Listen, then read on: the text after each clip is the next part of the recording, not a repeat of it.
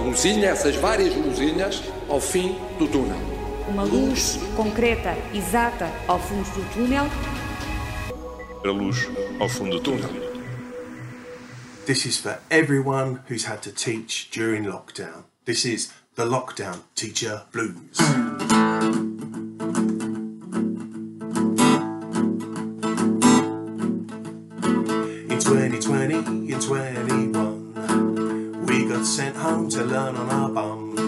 Uma canção para todos os professores que tiveram de dar aulas durante a pandemia.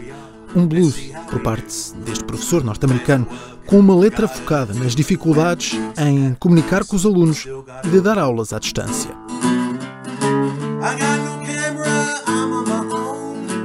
O ensino à distância é um dos principais desafios levantados por esta pandemia. Professores e alunos tiveram que se adaptar a uma nova realidade para tentarem manter a atividade escolar. Ainda assim, todos concordam, não há como superar o ensino presencial. Com a situação pandémica a abrandar, em Portugal o governo avança com o plano de desconfinamento e as escolas servem de ponto de partida para este alívio das regras restritivas. Ao mesmo tempo, pela Europa, os números sobem em vários países e já se fala mesmo em quarta vaga.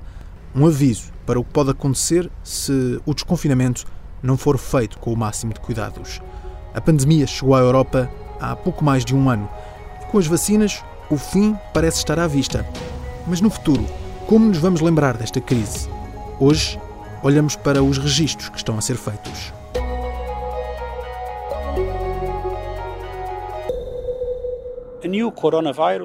Um novo coronavírus, Covid-19, desafia-nos a todos. Precisamos de estar prontos para enfrentar esta ameaça juntos.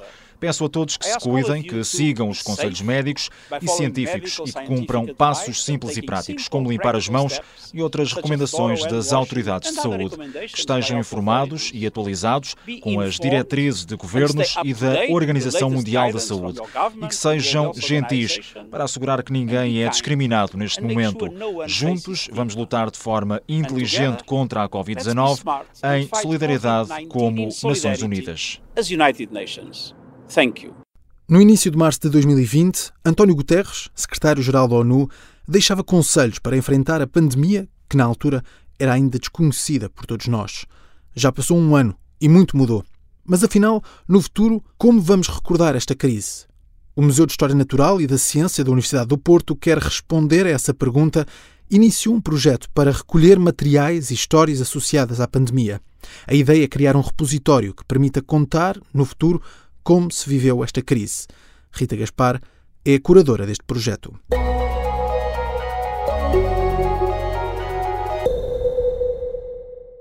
Estou? Estou sim. Boa tarde. Sim, boa tarde. Doutora Rita Gaspar. Exato. Fala Miguel Cordeiro, da Rádio Observador. Falámos. Tudo bem.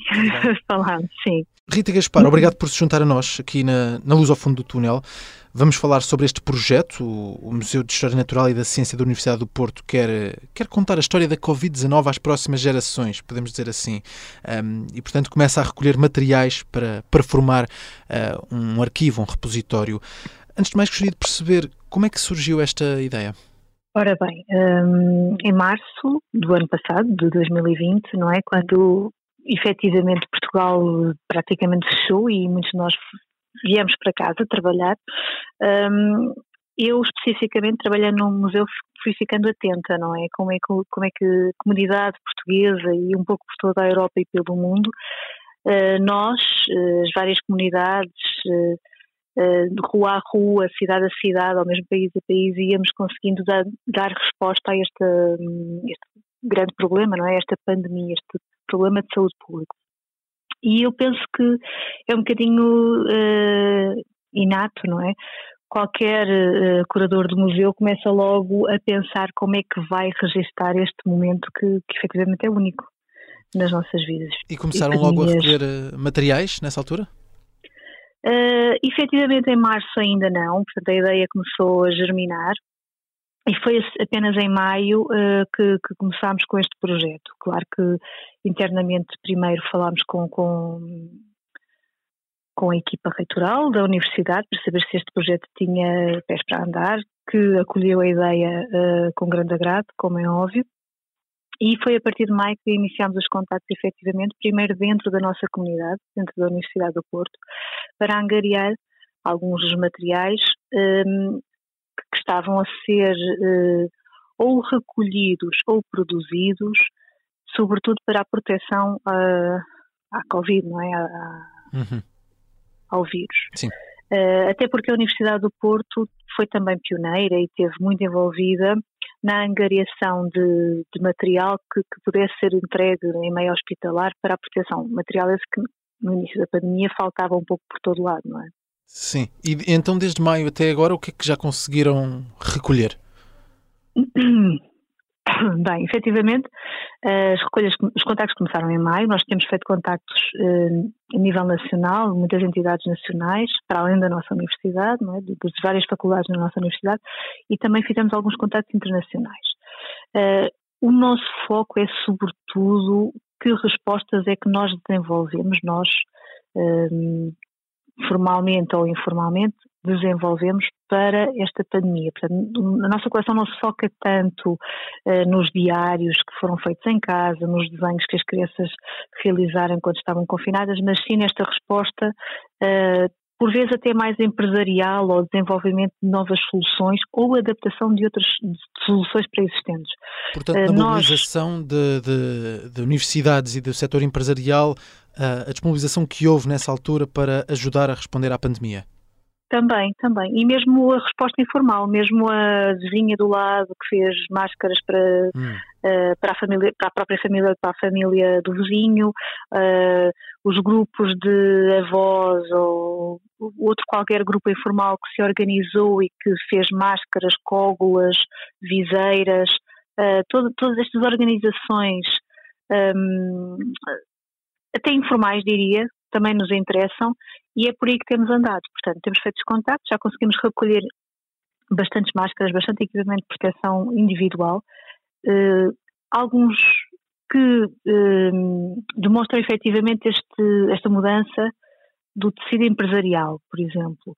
Temos algumas empresas do, do centro uh, do país, do, do, da zona oeste do país, que trabalhavam com a cortiça, faziam os seus produtos normais em cortiça e de um momento para o outro começaram a produzir máscaras. Conseguimos contactá-las e recolhemos objetos uh, que são indicadores efetivamente desta, desta alteração, desta mudança. Conseguimos ter, por exemplo, também máscaras em, em plástico transparente, que são tão úteis Sim. até para a comunicação entre a comunidade surda, por exemplo, não é? Mais uma vez, numa empresa que trabalhava com moldes, que não tinha nada a ver com isto, e que alterou a sua produção para produzir estas máscaras também. Portanto, temos também contactos feitos, por exemplo, em empresas que alteraram a produção de cotonetes para zaragatoas. Não nos podemos esquecer que há um ano uh, havia muitas falhas de abastecimento em Portugal, não é? Hoje já não, hoje já temos os materiais uh, acessíveis, mas há um ano, quando nós começámos esta recolha, havia falta de material em todo lado. Lembro-me, inclusive, que as primeiras empresas que começaram a produzir máscaras uh, sociais em Portugal não tinham sequer aquele clipezinho que, que, nos prende o nariz, não é? O clipezinho de metal não era Sim. produzido. Um, portanto, tiveram que se adaptar a fazê-lo. E, e Rita, claro que, entretanto... Eh, eh, esta recolha que estão a fazer está a ser feita apenas nesses contactos com empresas e com organizações ou estão também a pedir à população que, que vos ajude nesta recolha de material? Numa primeira fase, efetivamente, nós não fizemos um apelo à população. Contactámos mais as, as, empresas e mesmo as entidades que ajudaram, dentro da academia ou outras, que ajudaram no desenvolvimento destas soluções. Temos também os testes, por exemplo, de ADN e, e, temos estado a fazer contactos para obter outro tipo de material. Temos também material produzido pelas comunidades de makers em impressões 3D. Uh, e numa primeira fase, efetivamente, não contactámos a comunidade, não fizemos um, um apelo um, ao cidadão comum, que é uma coisa que, que, gostaríamos de começar agora a fazer. Eu acho que, efetivamente, se alguém sentir que tem em sua casa ou que produziu algum material que possa ter interesse uh, e que possa ser visto no futuro como uma solução para esta, para esta crise pandémica, acho que sim, que nos pode contactar e se tiver interesse, uh, falar connosco e deixar, deixar uh, o seu material no nosso museu. E, portanto, basta contactar. Será o uh, próximo passo a dar. O basta, próximo passo a dar será esse. Basta contactar a Universidade do, do Porto. Este é um repositório que começa a ser criado ainda em plena pandemia. Uh, portanto, estão a registar a história ainda com, com a história a decorrer. Isto, este é um trabalho que pode durar ainda vários meses, uma vez que ainda estamos nesta, nesta situação pandémica. Nós, aliás, apesar de termos começado a recolha em maio de 2020, nós consideramos que este, que este início, que este, que este projeto, aliás, está quase no início, não é? Porque efetivamente falta recolher muito, muito, muito material. Nós chegámos a contactar a comunidade de makers que desenvolveu na Itália uh, os projetos para um, impressão de válvulas, não sei se se lembra desse caso, que em abril faltavam em todos os hospitais italianos. Portanto, nós vamos receber os planos uh, desenvolvidos por eles e, e, é exatamente por aí que nós queremos seguir. Nós queremos agora fazer cada vez mais contactos para, um, para recolher o, o máximo uh, de material tipologicamente distinto, não é? Desde o produzido basicamente para a nossa proteção individual, mas também para uh, desenvolvimento de testes ou até protótipos feitos. De, de, conheço outros casos aqui dentro da Universidade de Porto, outros protótipos que foram desenvolvidos para proteção de doenças em meio hospitalar, mas que não têm diretamente uh, a ver com, com, a primeira fase da pandemia. Portanto, há outras dificuldades que agora se, se, levantaram, não é? se reconheceram, para as quais as soluções continuam a ser desenvolvidas. Apesar claro. de termos começado há um ano, praticamente há um ano, não tanto, mas praticamente há um ano, nós temos neste momento novos desenvolvimentos de novas soluções. Portanto, estamos sempre a acrescentar esta coleção e, e percebemos que cada vez haverá mais materiais distintos. E com tantas mudanças que temos tido no último ano, certamente uh, vão surgir outros materiais que possam, possam interessar para este repositório também. Uh, Rita, a ideia é depois, no futuro, poder abrir também uma exposição uh, ao público sobre o que foi, o que está a ser esta pandemia? Hum, temos falado um pouco sobre isso, não, não estava na premissa original, da recolha da coleção, da, da constituição da coleção, da coleção, mas efetivamente está em cima da mesa essa hipótese. Achamos que ainda é um bocadinho cedo. Eu acho que ainda hum, estamos é um bocadinho a, quente, exatamente, ainda estamos muito a quente nesta, nesta pandemia. Um, e neste, nesta fase estamos sobretudo a viver muita saturação, não é? Sentimos a população muito saturada, o que nós queremos é sair de casa já não queremos ouvir falar de pandemia, uh, mas efetivamente eu acho que é, que é um, um, plano que está em cima Sim. da mesa. Será até interessante articular as várias coleções que estão a ser constituídas no nosso país.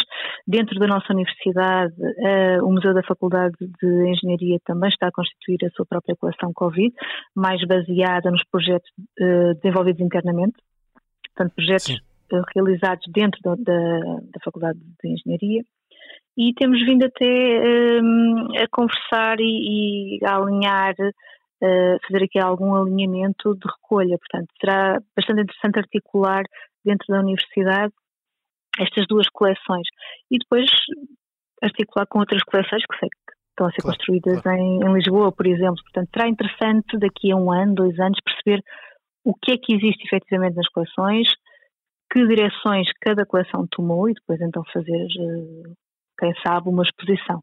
A coleção, a partir do momento em que entra no nosso museu, está efetivamente disponível para qualquer pessoa.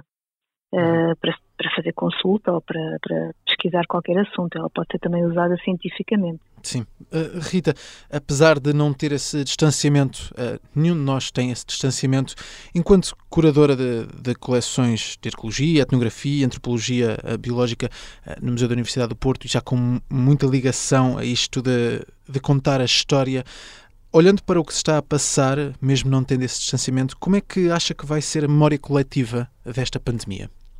Eu acho que uh, do futuro vamos ter várias, várias visões sobre esta pandemia, não é? Um, e não falo apenas do, do, facto de cada indivíduo olhar para a pandemia da sua própria perspectiva, mas eu penso que pelo simples facto de uns terem conseguido confinar e outros terem conseguido continuar, outros terem sido obrigados a continuar a trabalhar, as crianças terem ficado em casa, os adultos terem estado mais ou menos sujeitos à pandemia, todos nós vamos ter lembranças muito distintas. Eu penso que apesar de sabermos que historicamente já passamos por várias fases destas e que elas são cíclicas, que a seguir esta pandemia viram mais, com certeza, se calhar não no nosso tempo de vida, mas provavelmente sim. Temos sempre a tendência para pensar que esta é, a pandemia, não é? É a única que estamos a viver, portanto, eh, consideramos que ela é única. E, curiosamente, foi vivida de um modo muito global, não é? Não tenho ideia de todos os países do mundo terem sido afetados tão duramente como foram, portanto, um, acho que vai ser interessante tentar perceber no futuro como é que as crianças, por exemplo, se vão lembrar dela. Não é? Crianças que tiveram praticamente dois anos letivos fechados em casa, é? que perderam muitas das ligações com os seus colegas. Como é, que, como é que vão viver isso? Como é que a população mais idosa, que também esteve bastante isolada, vai, um, vai lembrar da, da, da, epidemia do futuro? Portanto, vai ser também interessante perceber como é que o público, quando nós efetivamente fizermos uma exposição e pusermos estes materiais disponíveis, como é que o público se vai relacionar com eles. Vai ser muito interessante perceber isso. Rita Gaspar vai continuar a recolher materiais e histórias que ajudam a retratar a pandemia no futuro. Para já, a história continua. A luz está mais visível, mas ainda há caminho por trilhar neste longo túnel.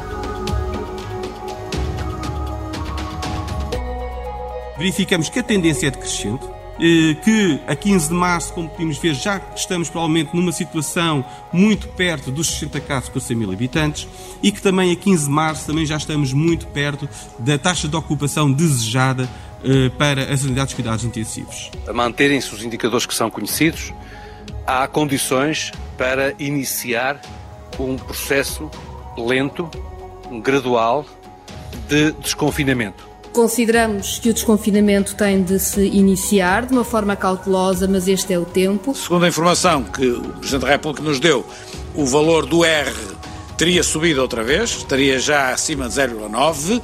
Isso, naturalmente, é uma notícia má. Vivemos, de facto, um ano de pesadelo e espero que estamos a sair do pesadelo.